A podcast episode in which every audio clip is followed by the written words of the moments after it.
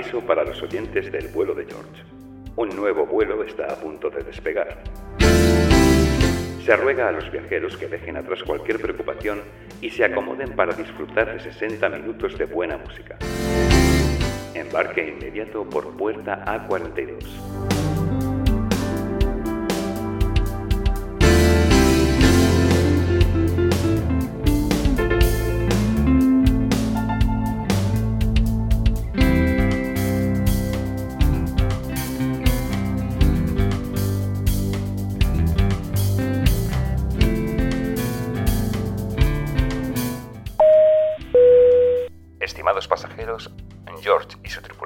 Les damos las gracias por elegir este vuelo. Nos complace dar una bienvenida especial a quienes nos escuchan por primera vez. La duración estimada del vuelo será de una hora. Por motivos de seguridad y para evitar interferencias con la música, les recordamos que los teléfonos móviles deberían permanecer desconectados hasta el final del episodio. Les rogamos guarden todas sus malas vibraciones en los compartimentos superiores, dejando despejada la mente y las salidas de emergencia. Ahora, por favor, abróchense el cinturón de seguridad, mantengan el respaldo de su asiento en posición cómoda y su mesita plegada. Les recordamos que está permitido fumar un pitillo, echarse una cervecita y andar como Dios les trajo al mundo mientras dure el programa. Gracias por su atención y feliz vuelo.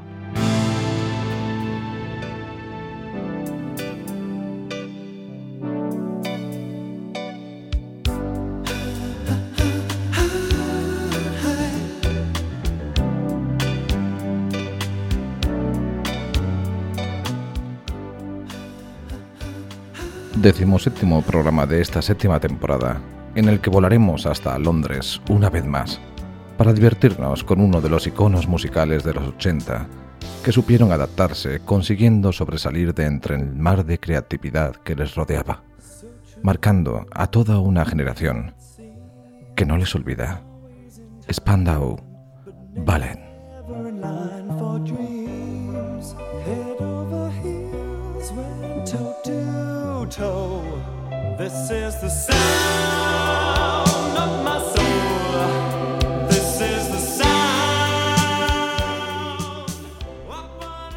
Los primeros bosquejos de lo que luego se convertiría en el proyecto Spandau Ballet datan de 1969. En octubre de aquel año, Gary Kemp recibía como regalo de sus padres su primera guitarra. Pocas semanas después ya se preparaba para actuar delante de sus compañeros de clase, presentando dos temas compuestos por él mismo. Pero la primera aparición concreta de la banda tiene lugar diez años más tarde, el 17 de noviembre de 1979. La banda, formada después de que Steve Norman y Gary Kemp se conocieran en la escuela de Islington, se llamó Roots, The Cut, The Makers and Gentry en un principio.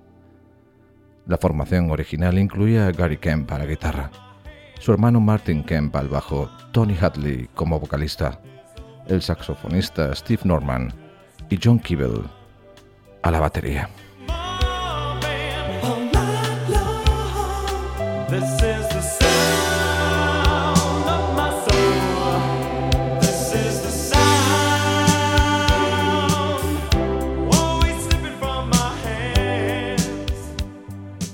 La idea de formar una verdadera banda había sido concebida por los cinco muchachos de Islington hacía ya algunos años, cuando eran asiduos clientes de los locales de moda del Soho.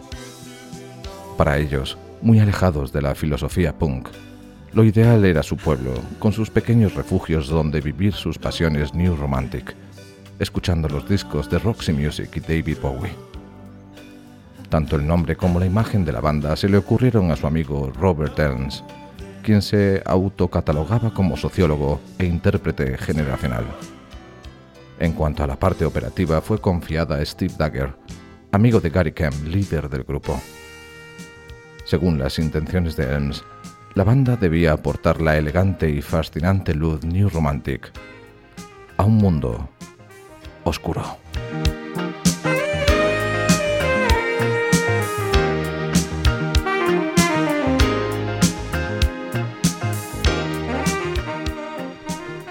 La elección del nombre fue casual. Elms estaba de visita en Berlín, la cuna de las nuevas tendencias europeas, y vio aquel nombre escrito con caracteres cubistas en un muro en 1978. Le agradó de inmediato la idea de que la palabra ballet, que sugería una fascinante expresión corporal, fuese asociada a aquel nombre que, por su parte, evocaba tristes y nefastos recuerdos. Un mes después de su primera actuación, Chris Blackwell, jefe de Island Records, ofreció a Spandau Ballet un contrato. Pero el astuto Dagger, aparentemente preocupado por la suerte del grupo, pero realmente preocupado por la posibilidad de quedar fuera del negocio Spandau, convocó al grupo ante un abogado y le propuso la constitución de una compañía propia a la que llamaría Reformation.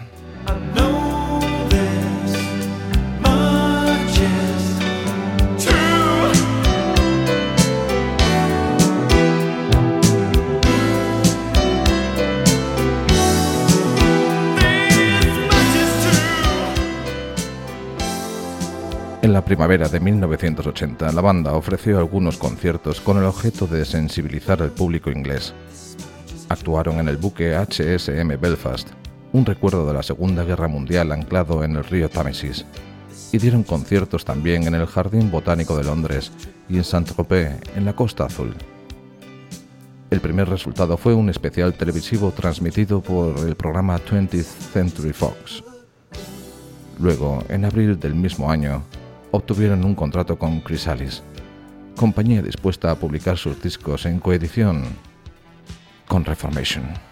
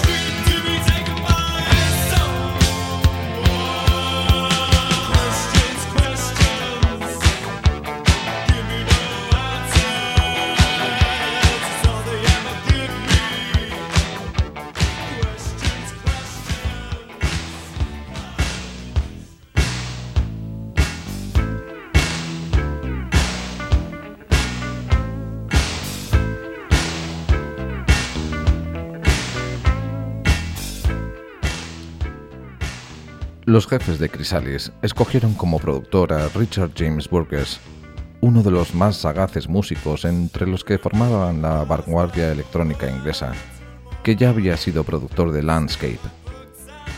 Su primer single, To Cut a Long Story Short, llegó al quinto puesto de las listas inglesas y fue bien acogido en todas partes.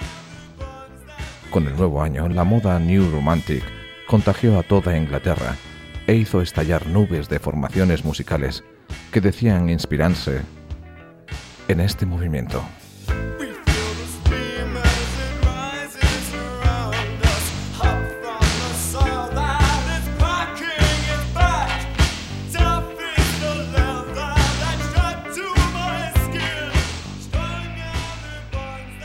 Pero en realidad, bajo esta etiqueta se desarrollaron bandas muy distantes entre sí, desde Ultravox a Classic Nouveau o de Duran Duran a Spandau Ballet.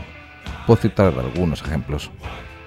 El grupo mostraba una imagen vanguardista con vestimentas llamativas, mangas anchas y maquillaje en la cara, algo que hasta ese instante estaba muy mal visto. Podía decirse que los Spandau estaban empezando a marcar tendencia.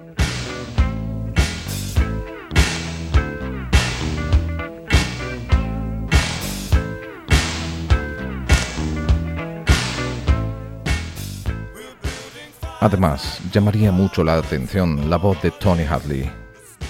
Su potencia vocalista contrastaba con la del resto de los cantantes pop de la época, lo que le daba todavía más personalidad al grupo, como se puede apreciar en la canción Muscle Bond. Pero a pesar de la confusión, esta atmósfera no pudo ser más favorable para el éxito del grupo. En abril publicaron su primer disco, Journey to Glory, que entró en el top 10 de toda Europa. Al mismo tiempo se prepararon para un acontecimiento muy esperado. Actuar en Nueva York, en un desfile New Romantic, organizado por un grupo de modistas ingleses.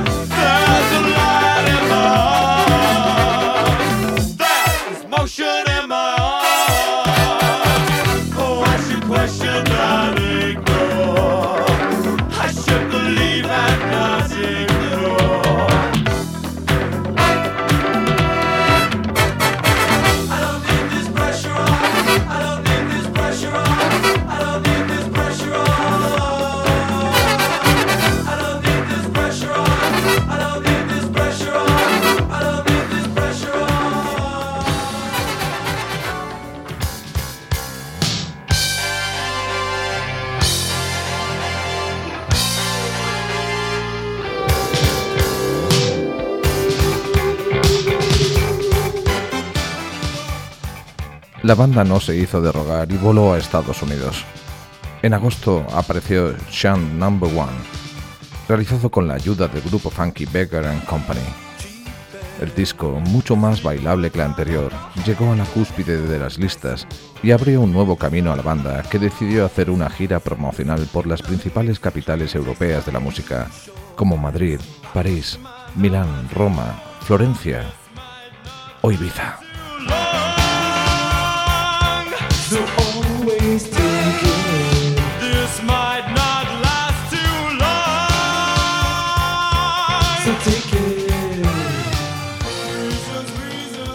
En enero de 1982, Gary Kemp y Richard James Burgess entraron en un estudio para trabajar en un EP de la actriz y cantante Pamela Stephenson. El disco, titulado Unusual Treatment, se publicó en primavera. Sin bajarse de la ola de su primer disco tan solamente un año después, en 1982, llegaría su segundo trabajo titulado Diamond, en el que seguirían con el mismo estilo y repetirían estrategia, publicando el single de presentación unos meses antes del álbum. La jugada volvería a salirles bastante bien.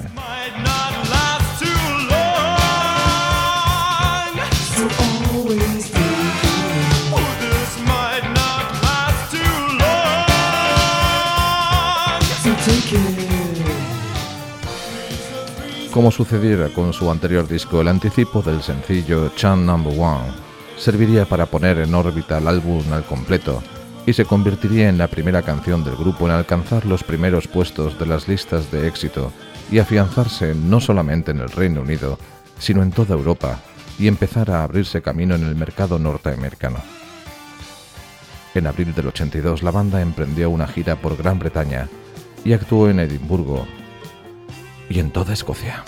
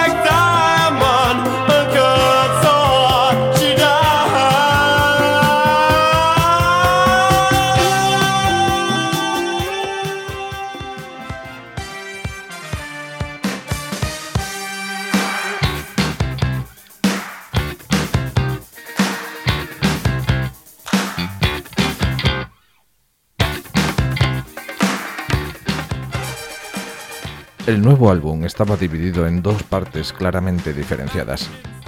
La primera cara tenía un carácter decididamente dance, con cierta inclinación hacia atmósferas funky, mientras que la segunda cara se prestó a experimentos musicales con instrumentos orientales como chens y tablas. El disco se agotó rápidamente y cada uno de sus temas fue publicado en versión mix en una colección de cuatro discos con una canción por cara destinada a las pistas de baile.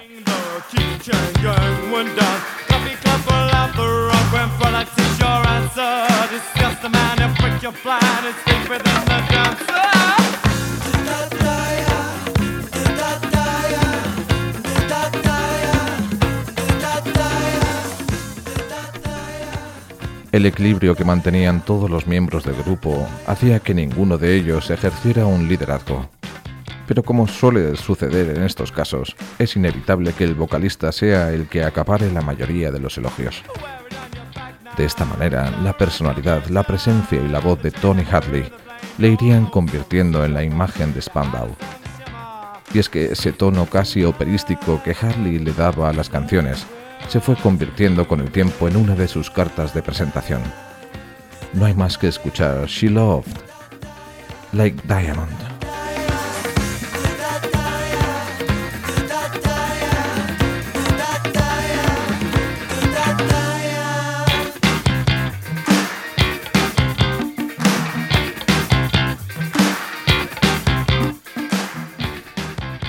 Con solo dos discos publicados, Spandau Ballet se habían convertido en la auténtica referencia de los New Romantics, senda que estaban siguiendo grupos como Duran Duran o ABC, entre otros, pero ellos eran los jefes. El sonido de sintetizadores, baterías eléctricas y su imagen demostraban bien a las claras quiénes eran los que le llevaban la voz cantante, aunque todo iba a cambiar inesperadamente a partir del siguiente disco.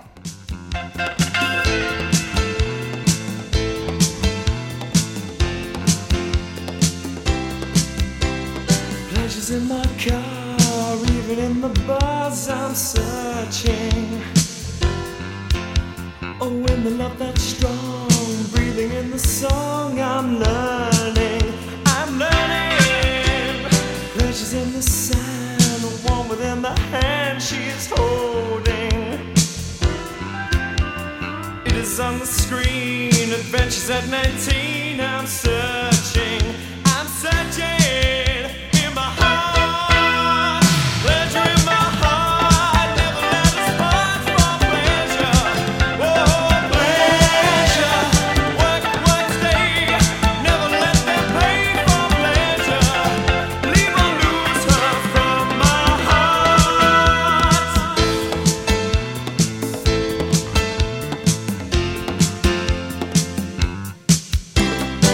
Danger is your name. I accept the blame for falling. Mm, it is down the phone. Living in your home, I'm calling. I'm calling. Pleasure is a word when a love is left unheard. It's burning. It is on the screen. Adventures at 19.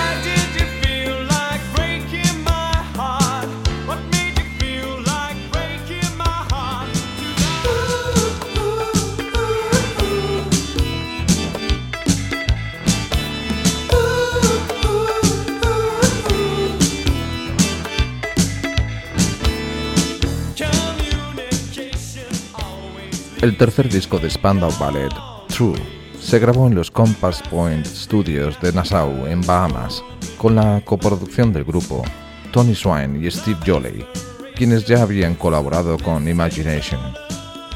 El disco, publicado en la primavera de 1983, fue el mayor éxito de la banda, y con él Spandau Ballet iría dejando atrás su época de New Romantic para dar paso a una música más pop con influencias entre las que se encuentran el jazz y el soul.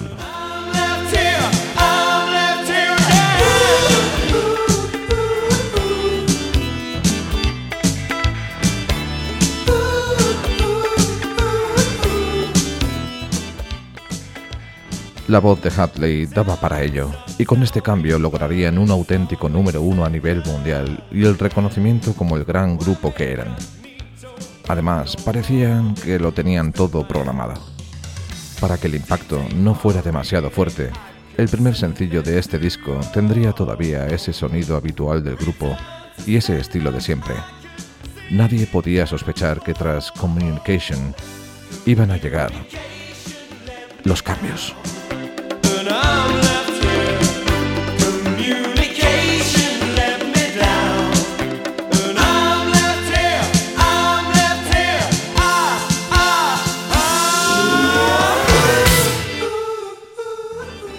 Atrás empezaban a quedar algunas de las señas de identidad de la banda.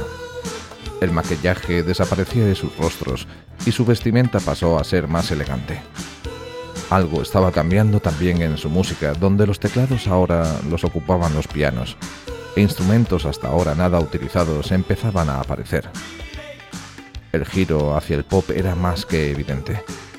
Siempre que un grupo introduce algún cambio en su manera de hacer música, corre el riesgo de fracasar.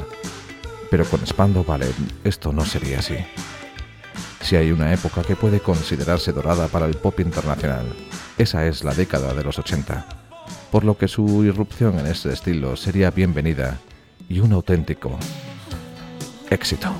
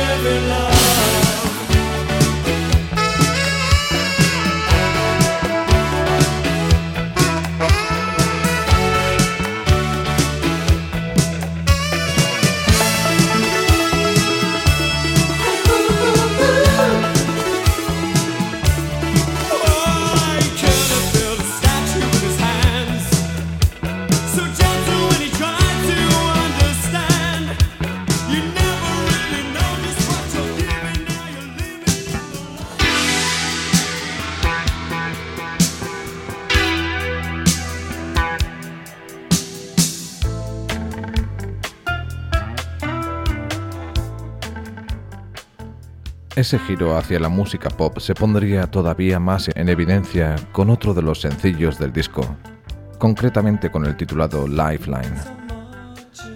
En el videoclip se ve como uno de los miembros del grupo aparece tocando el saxo. Y esa es una de las peculiaridades más marcadas de su nueva etapa. Se trataba de Steve Norman, segundo guitarrista en los dos primeros discos de Spandau Ballet, que a partir de ese momento tendría que reciclarse pasando a tocar ese instrumento. No cabe duda de que la profesionalidad de los componentes de la banda era bastante grande, pero lo mejor estaba por venir. Curiosamente, la banda que podía considerarse auténtica pionera del estilo New Romantic, en apenas tres años iba a abandonar ese estilo.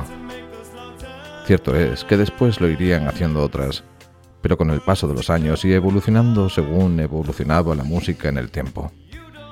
Pero Spandau Ballet se reciclaría muy pronto y lo haría para triunfar a lo grande.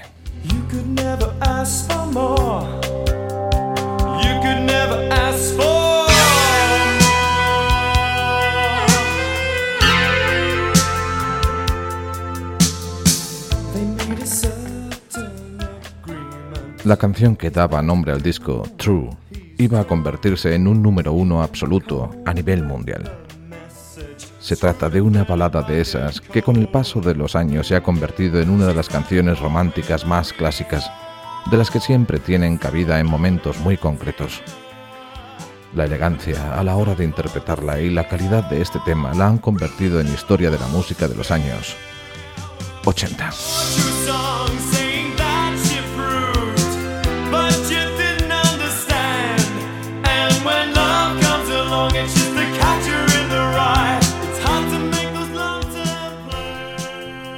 Pero además el álbum True contiene entre sus canciones una auténtica joya. Una canción que posiblemente sea la mejor de toda la trayectoria de Spandau Ballet. Un tema en el que la voz de Hadley brilla en su máximo esplendor, que empieza con un tono muy suave en el que esa voz lo llena todo, para dar paso a continuación a un ritmo elegante y espectacular. Hablamos de Gold, oro, un título que la define a la perfección.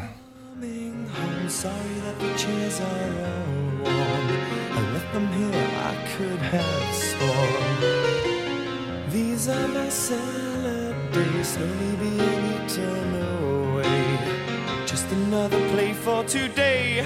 Oh, but I'm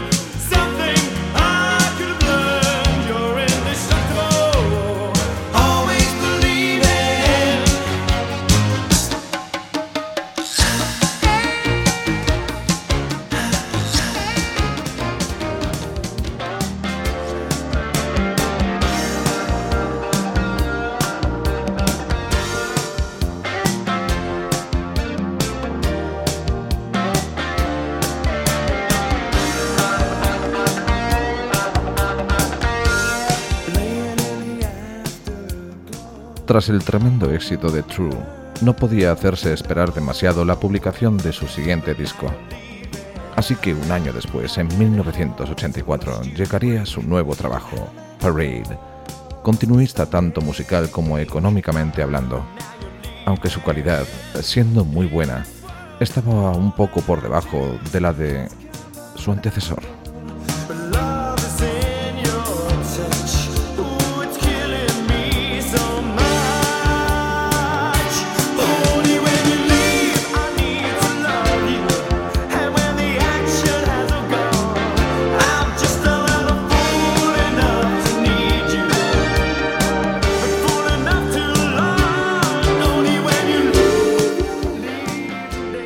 Si con True la evolución hacia el pop era palpable, con Parade se haría definitiva.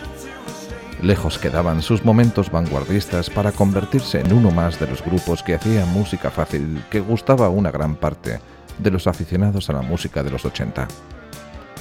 En esta ocasión no habría singles de esos considerados históricos, pero sí buena música, como por ejemplo el primer sencillo que aparecería en el mercado, Only When You Live.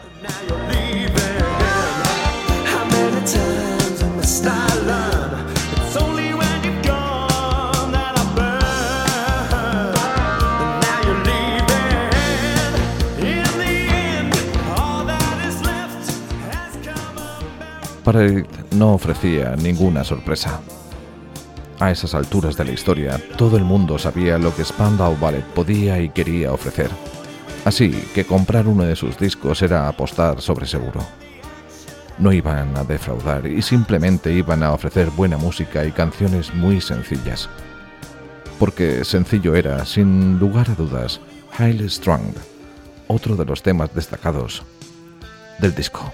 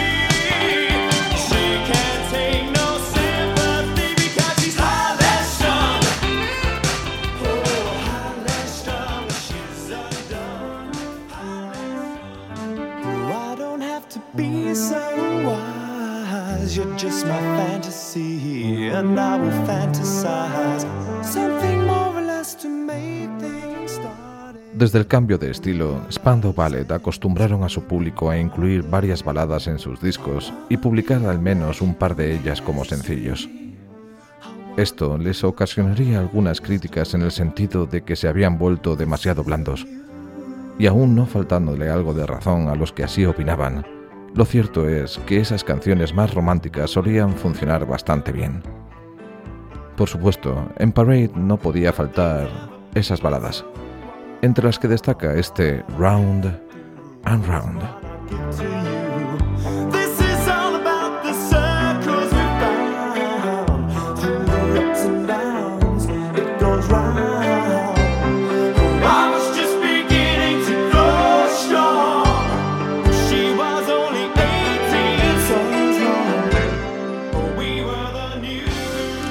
Cierto es que en algunas ocasiones se les iba un poco la mano a la hora de dulcificarse y de lograr grandes temas más lentos de lo acostumbrado. Volver a crear un tema como True era labor prácticamente imposible, pero buscando acercarse a esta canción, en algún momento lo que fabricaban eran engendros difíciles de calificar. Las influencias del jazz se dejaron ver ya en su anterior trabajo pero de ahí a componer un tema que no se sabe muy bien si era suyo o compuesto para el lucimiento de Sade, hay un buen trecho.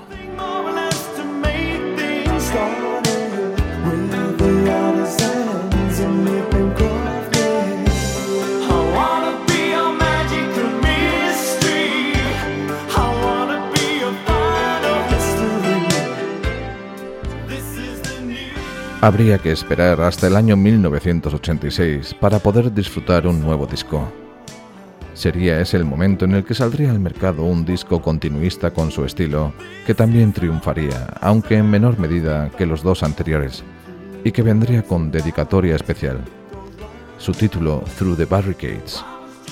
Por primera vez en su carrera, Spandau Ballet iban a componer una canción con una letra comprometida que trataba un tema de actualidad y bastante periagudo, como tributo a un amigo fallecido en un eterno y famoso conflicto político que asolaba Irlanda por aquella época.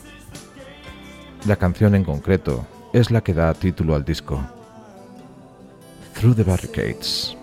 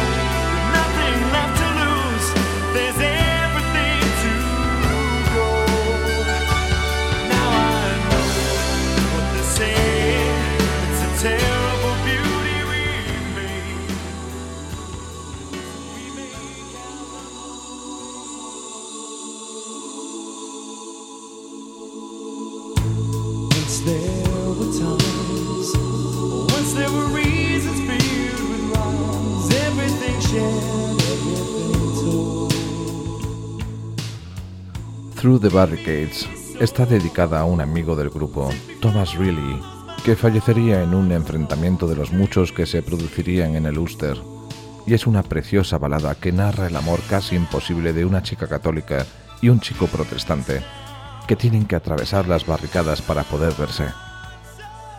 Esta no sería la única canción que trataría un tema delicado incluida en este disco.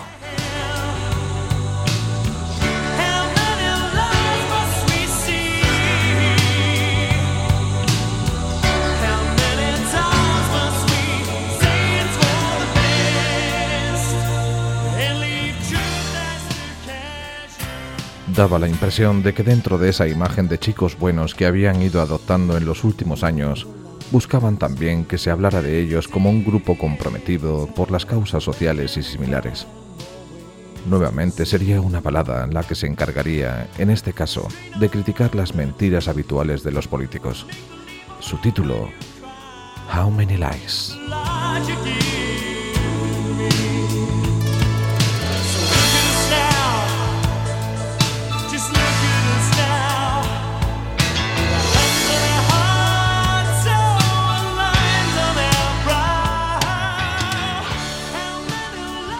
Pero no solamente había baladas en este disco, también había algunos temas con el sello pop de los últimos tiempos.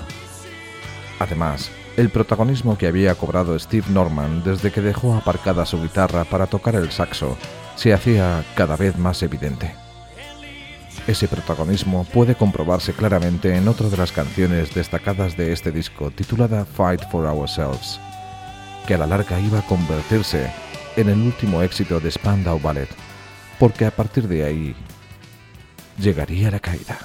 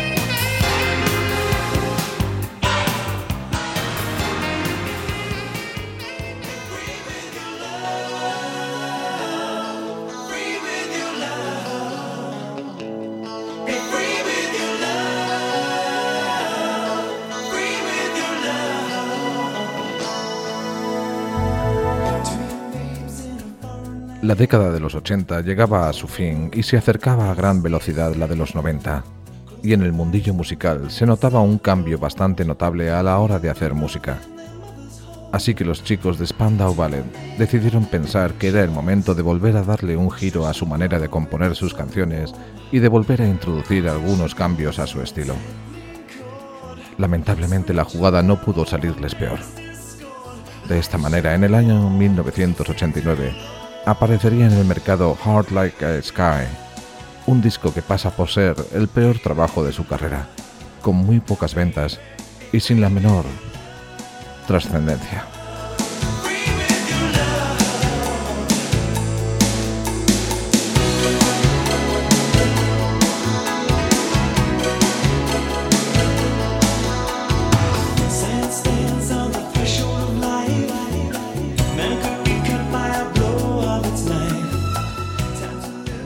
La música que contiene el disco daría un giro hacia el funky, convirtiéndose en un auténtico fracaso.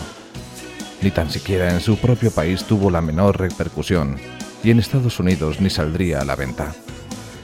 Era la primera vez que Spandau Ballet se la pegaba y lo cierto es que no sabrían cómo encajarlo.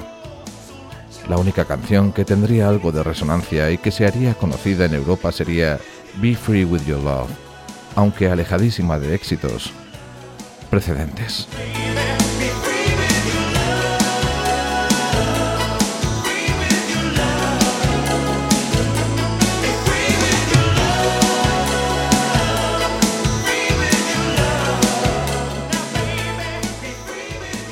Tras este fracaso no hubo más.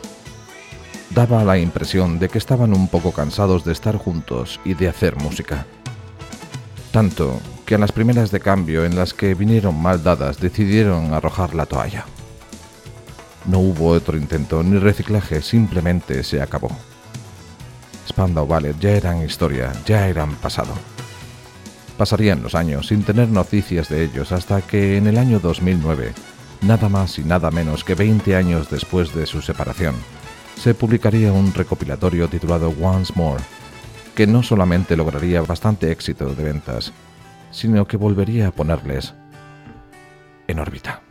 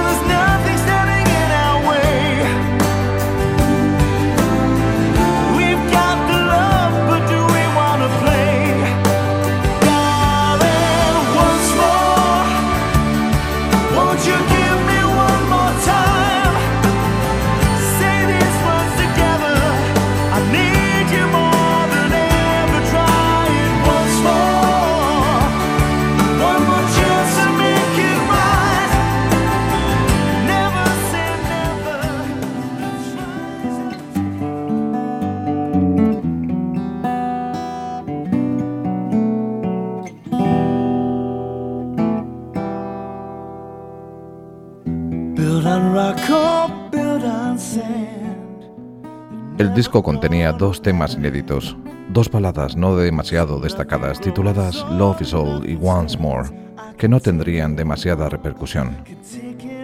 Si acaso, la que da nombre al disco es más escuchable con unas interesantes guitarras acústicas. Con la publicación de este disco aparcarían sus diferencias y atrás quedarían esas pequeñas rencillas que mantuvieron tras separarse por los derechos del nombre del grupo. Estos pertenecían a los hermanos Kemp y no permitieron al resto del grupo que los utilizaran, por lo que durante algunos años en los que intentaron mantener algo de actividad, se hacían llamar Hadley, Keeble and Norman ex Spandau Ballet. Just leave me with the pride that I've worked for. Now they're taking the reason away. Just leave me with the pride. Lo cierto es que tras la publicación de este disco saldrían todos juntos de gira y se especuló con la posibilidad de que volvieran a trabajar juntos y a publicar discos con material nuevo, algo que finalmente no sucedería, teniendo que conformarse los que anhelaban ese regreso con un nuevo recopilatorio publicado en el año 2014 bajo el título de The Story, The Very Best of Spandau Ballet, bajo la producción del mítico Trevor Horn que ya realizara estas tareas con los dos primeros discos del grupo.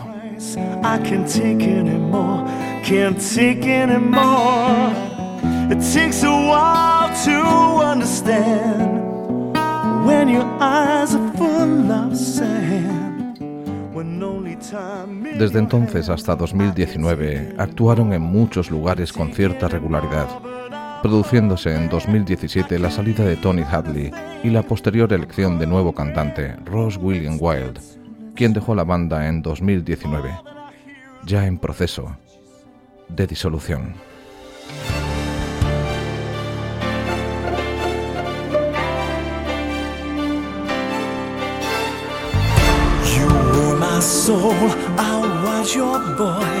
And we would dance an endless dance. The lights were spinning all around. How we love this new romance. Forever young and we were cool. And I'm so alive and all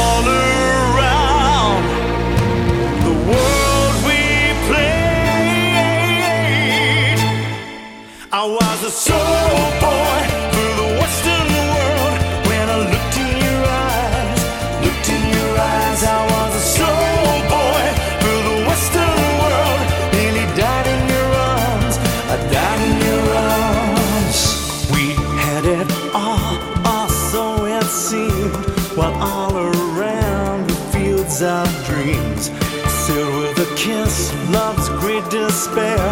A western boy with so much to share.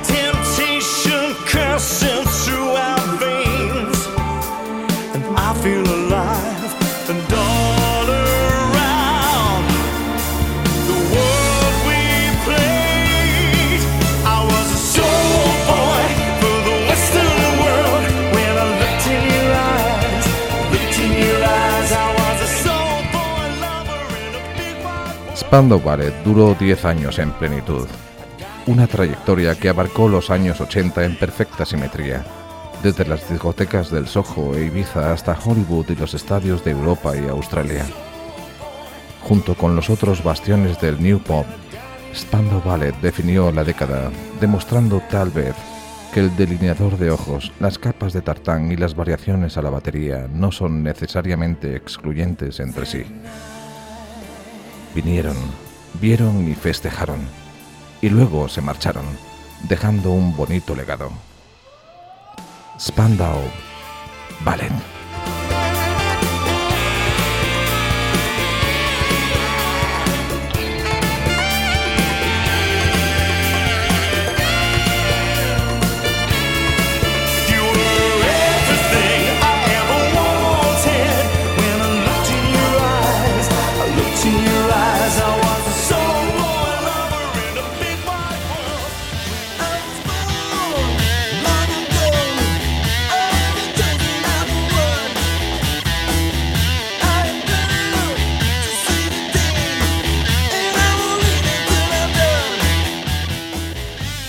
La semana que viene volaremos hasta la isla de Manhattan, en Nueva York, para profundizar en la vida de un hombre orquesta que interpreta casi todos los instrumentos de sus discos, un hábil artesano de la composición y un notable sintetizador de diversos estilos, Lenny Kravitz.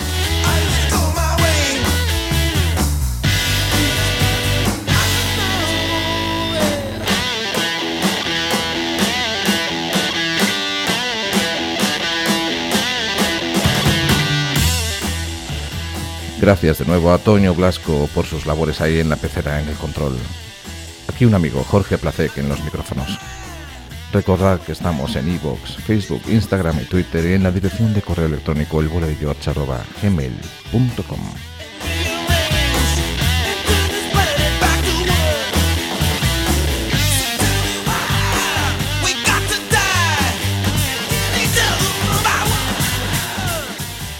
Un saludo de George y su tripulación.